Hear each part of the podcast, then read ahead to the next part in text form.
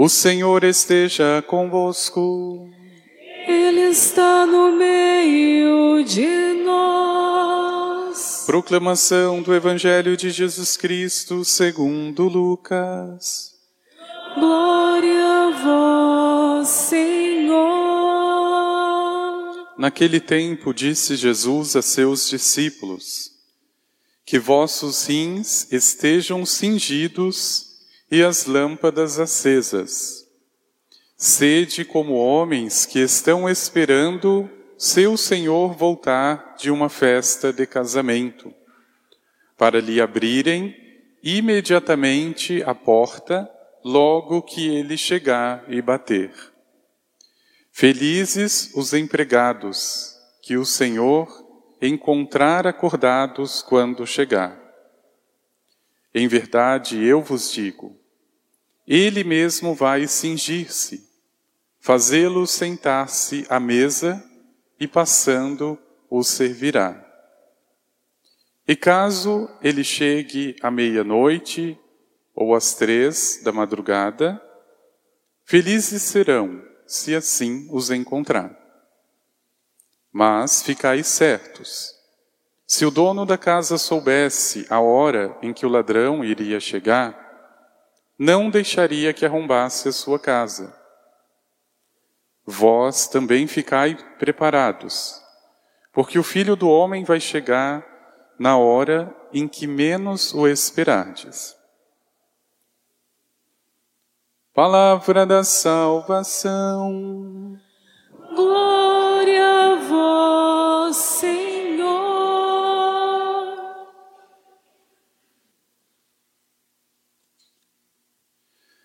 Felizes os empregados que o Senhor encontrar acordados quando chegar.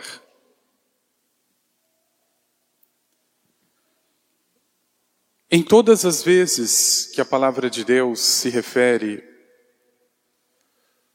à vigilância ou o seu sinônimo, o estar acordado,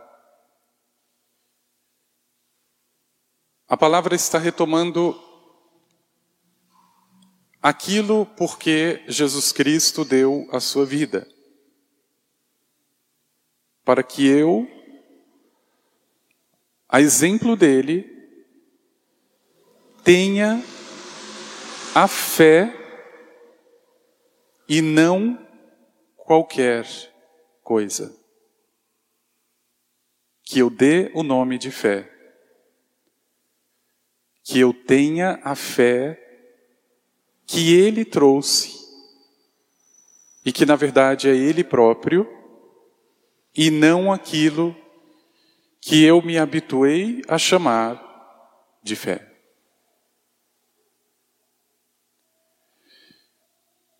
A primeira leitura do livro da sabedoria tem uma passagem que é de uma poesia grandiosa, mas antes disso, de uma profundidade espiritual, retratando, de modo resumido, a noite da libertação do Egito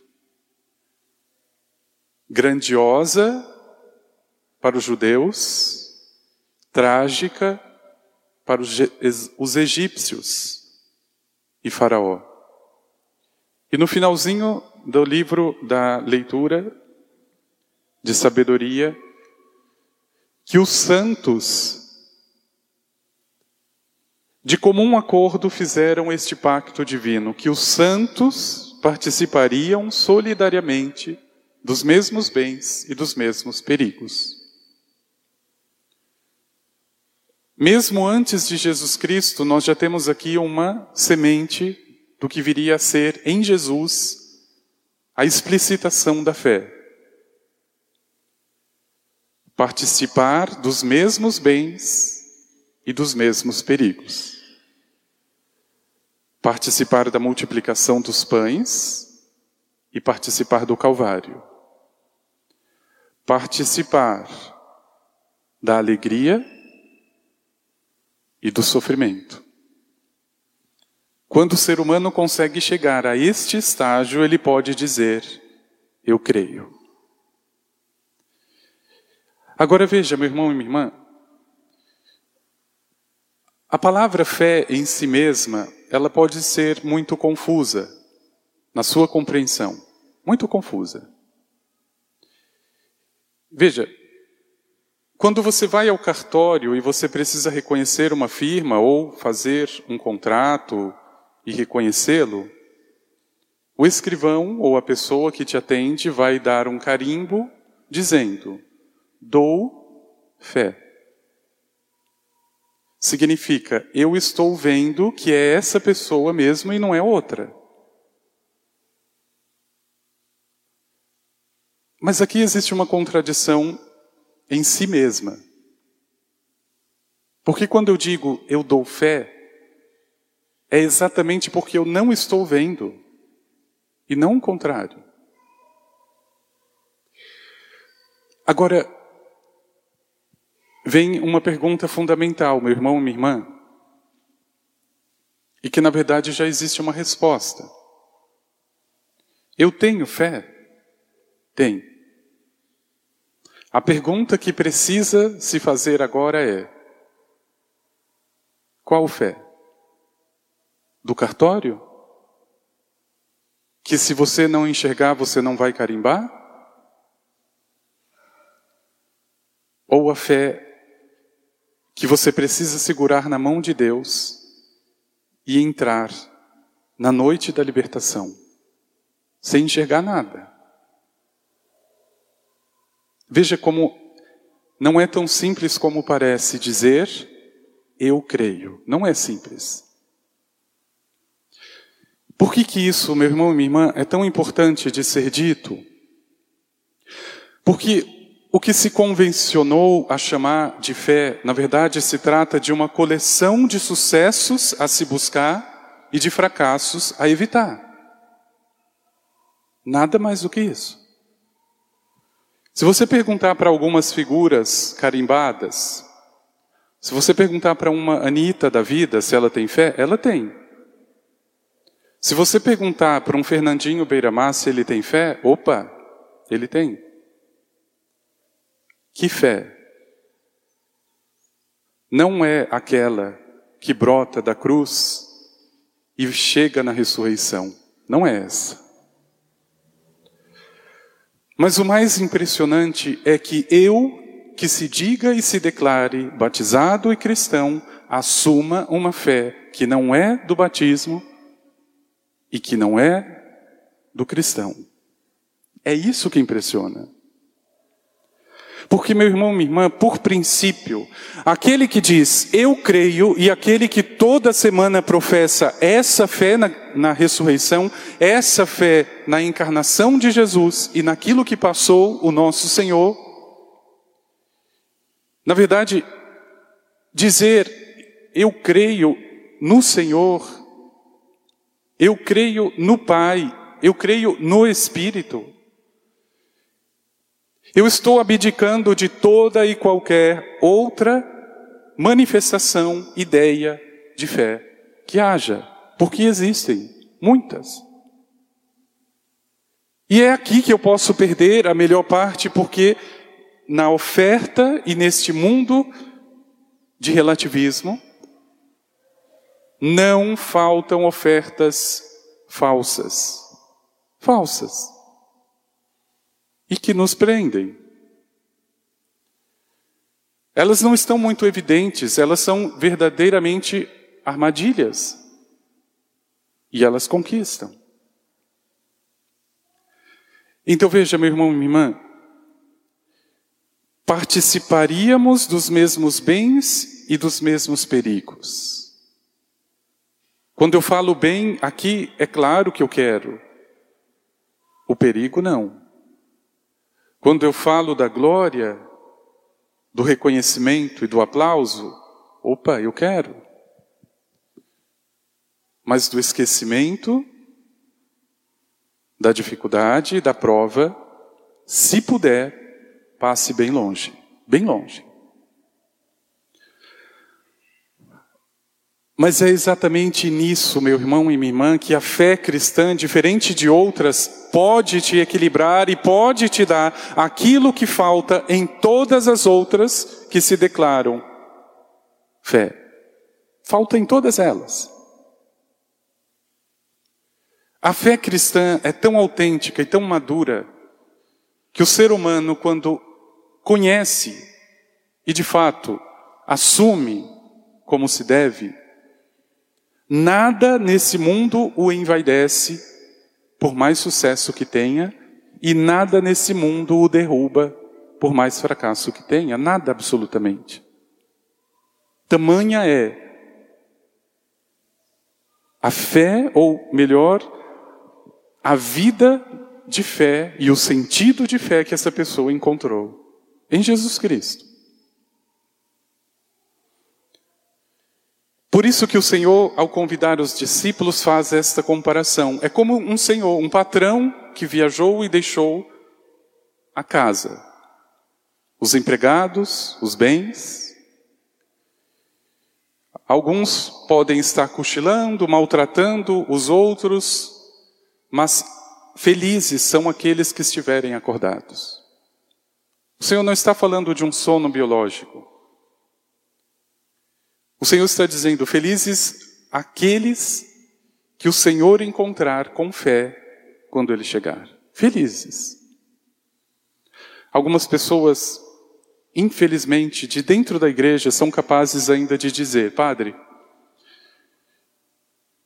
eu acredito que eu perdi a fé, porque eu não sinto a presença de Deus. Meu irmão e minha irmã, eu digo uma coisa e é muito importante que você entenda, porque parece muito óbvio, mas não é tão simples assim. Quando você sente a presença de Deus, você não está acreditando em Deus, você já está sentindo. É a mesma coisa que eu falar, eu acredito na Beatriz. Eu não acredito, porque eu estou vendo ela. Eu estou constatando a presença dela. É exatamente o contrário. Quando você não sente a presença de Deus, é aí que você acredita no Senhor. Veja, é exatamente isso que eu estou dizendo. Eu me convenci, me acostumei a chamar de fé aquilo que está diante dos olhos, dos planos e do que foi planejado tudo aquilo que fuja, eu já dou qualquer outro nome e qualquer outra resposta. Quando deveria ser exatamente aí. A fé, qual luz a iluminar. Um caminho onde eu já não sei para onde vai, um caminho onde muitas vezes me parece faltar tudo, o que eu julgo precisar. Veja, meu irmão e minha irmã, quando eu peço ao Senhor, como fizeram os discípulos, Senhor, aumente a minha fé. Na verdade, o que é que você está pedindo com isso? Senhor, aumente a minha capacidade de aceitar aquilo que eu não espero e que me aconteça. Aquilo que eu não gostaria mas que eu preciso passar. É isso que você está pedindo. Quando eu peço o dom da fé ao Senhor, eu estou dizendo: me ajude, quando tudo faltar, que eu esteja ainda de pé. Me ajude, Senhor, a enxergar sentido onde não há sentido algum. Me ajude, Senhor, a passar e a confiar quando tudo nessa vida der errado. Me ajude. Porque do contrário, meu irmão e minha irmã, você vai sustentar a fé da Anitta, do Fernandinho Beiramar, que quando dá tudo certo, ah, foi o universo que, que veio, eu joguei as energias para o universo e ele devolveu para mim. Essas ladainhas idiotas.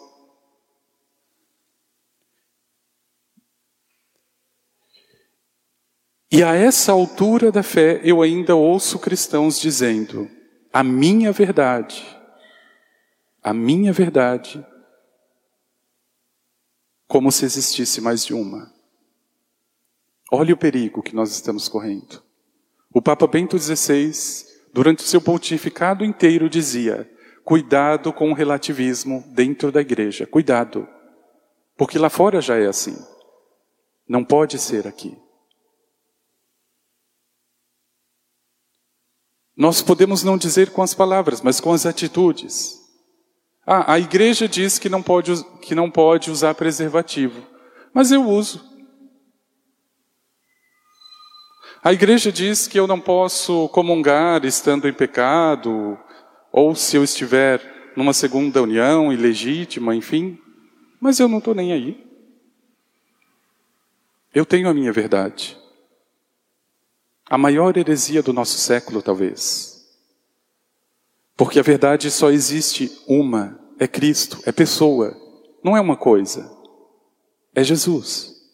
Você só poderia dizer a minha verdade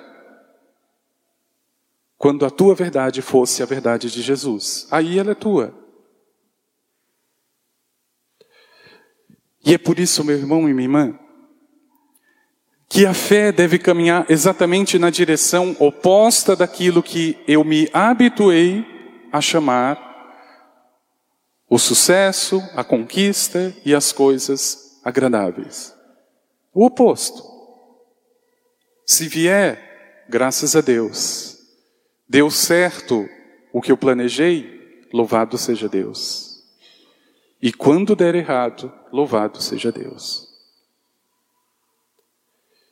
Eu não posso simplesmente colecionar uma ideia de que as coisas precisam dar certo o tempo inteiro e eu cobrarei as pessoas e Deus se não der certo. A leitura de sabedoria é muito clara. Fizeram de comum acordo este pacto. Os santos participariam dos mesmos bens, dos mesmos perigos. Porque isso se chama fé. E por isso, meu irmão e minha irmã, Longe de assustar, é preciso pedir o dom da fé ao Senhor, porque não existe outro meio de se chegar ao reino, de se chegar à terra prometida, como fizeram os israelitas, com a minha verdade, com a minha fé do meu modo. Não existe. O máximo que você vai chegar é no teu reino, é nas ideias que você julga e podem não ser as de Deus. É a confiança de segurar nas mãos invisíveis de Deus. E quando eu peço, Senhor, me dê fé. Mais uma vez eu digo, meu irmão e minha irmã, eu estou pedindo ao Senhor, Senhor, mesmo sem ver, mesmo sem tocar, mesmo sem sentir, me dê a graça de acreditar. Me dê.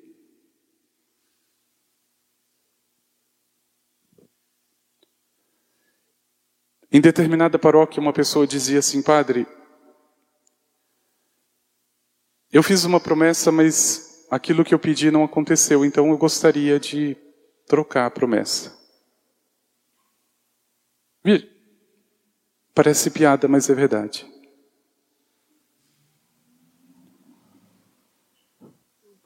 Os melhores grupos de oração estão contaminados por esse tipo de fé. 80% daqueles que participam da missa estão contaminados por esse tipo de fé. É uma fé que não suporta o escuro, que já dá para trás. Que dirá uma cruz no meio do caminho. Não suporta. Meu irmão, minha irmã, veja. Nós nos aproximamos de um tempo em que não dá para ficar eternamente nesse mercado, neste supermercado de ofertas religiosas. Não dá. Ou a minha fé estará em Jesus Cristo, ou eu não posso dizer, eu creio em Deus. Não posso. Porque veja, é a grande graça que o Senhor veio dar. Não estamos aqui, meu irmão e minha irmã, a dizer que acreditar é a coisa mais terrível ou que esteja fora do alcance, é o contrário. Ele se encarna, ele se torna homem para dizer: é esse o caminho. Não tem erro. Veja, deveria ser a coisa mais natural para o ser humano, porque ele foi criado para isso. Para se chegar à salvação, para se chegar à eternidade e não permanecer aqui para sempre. Mas o caminho, como é tão longo e possui tantas ofertas, pode se tornar um caminho relativo. Então eu posso comungar da Eucaristia todo domingo, porque na segunda-feira eu vou continuar subornando, eu vou continuar com a minha dupla personalidade, não tem problema. Agora, aquilo que eu já não enxergo, as coisas que eu já não sinto, e que deveriam ser a matéria-prima de um ato verdadeiro diante de Deus, de fé, se tornam obstáculos. Pelo amor de Deus, tire da sua vida esta concepção falsa de que se você está sentindo a presença de Deus, você tem fé. Porque é exatamente o contrário. Louvado seja Deus se Ele te der alguma consolação e se de algum modo você senti-lo. Louvado seja Deus. Mas louvado seja ainda mais o Senhor, quando Ele tirar todo e qualquer sentimento da presença dEle no teu coração. Todo. Porque significa que Ele está atendendo o teu pedido. Significa que Ele está te dando a fé. E quando eu peço a fé, estou dizendo, Senhor, se eu sentir ou não, não importa, eu tenho o mais importante. Aliás, estou pedindo mais, tire qualquer sentimento. O que me basta é a vossa presença. Pronto. Santa Teresa de Calcutá, durante 13 anos na sua vida não sentiu nada da presença de Deus. Ela dizia que Deus me abandonou. Mas eu acredito nele. Pronto. Pedindo meu irmão e minha irmã essa graça, tenha certeza que independente do caminho, da circunstância, nada pode tirar da presença de Deus. Você não precisa sentir, você não precisa ver, e você acredita. Por isso que na grandeza daquilo que Jesus trouxe e do pedido deixado hoje aos discípulos e a mim, vigilância, esperança, você não sabe a circunstância, o dia, então acredite. Meu irmão, minha irmã, duvide de qualquer manifestação religiosa, de qualquer ideia de fé que coloque a confiança nos olhos, nas mãos, nos sentimentos. Duvide. Se você perguntasse para Jó, ele diria: Eu perdi a minha esposa, eu perdi todos os meus bens, eu perdi todos os meus filhos. Louvado seja Deus. Foi a única resposta que Jó deu na vida dele. Louvado seja Deus. Veja que coisa maluca. Como fora da fé não se explica esse tipo de situação, não se explica. E o que, que acontece depois com esse homem? Tem mais filhos, tem mais bens e assim por diante. Pedindo e mais ainda confiando ao Senhor, aquilo, meu irmão, minha irmã, que você chama fé, coloque diante dele como está hoje, como está. Senhor, a minha fé ainda está como o mundo, como as coisas e como as pessoas imaginam.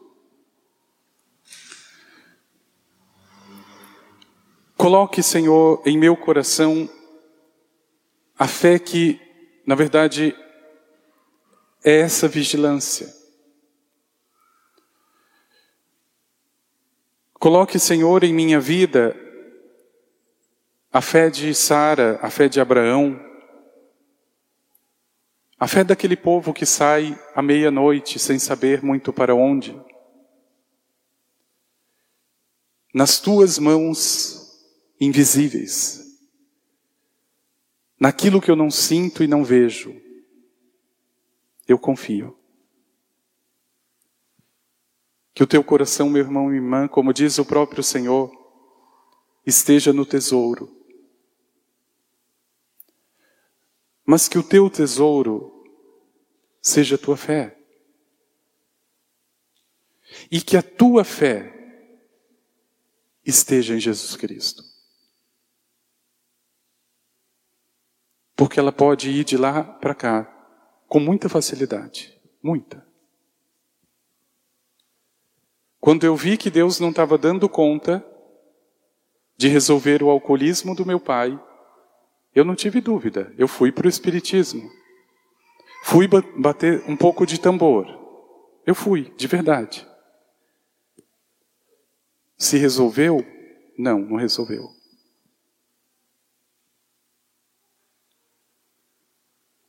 A fé por si mesma pode estar contaminada. Eu preciso entender que com alcoolismo ou sem, Deus continua sendo Deus.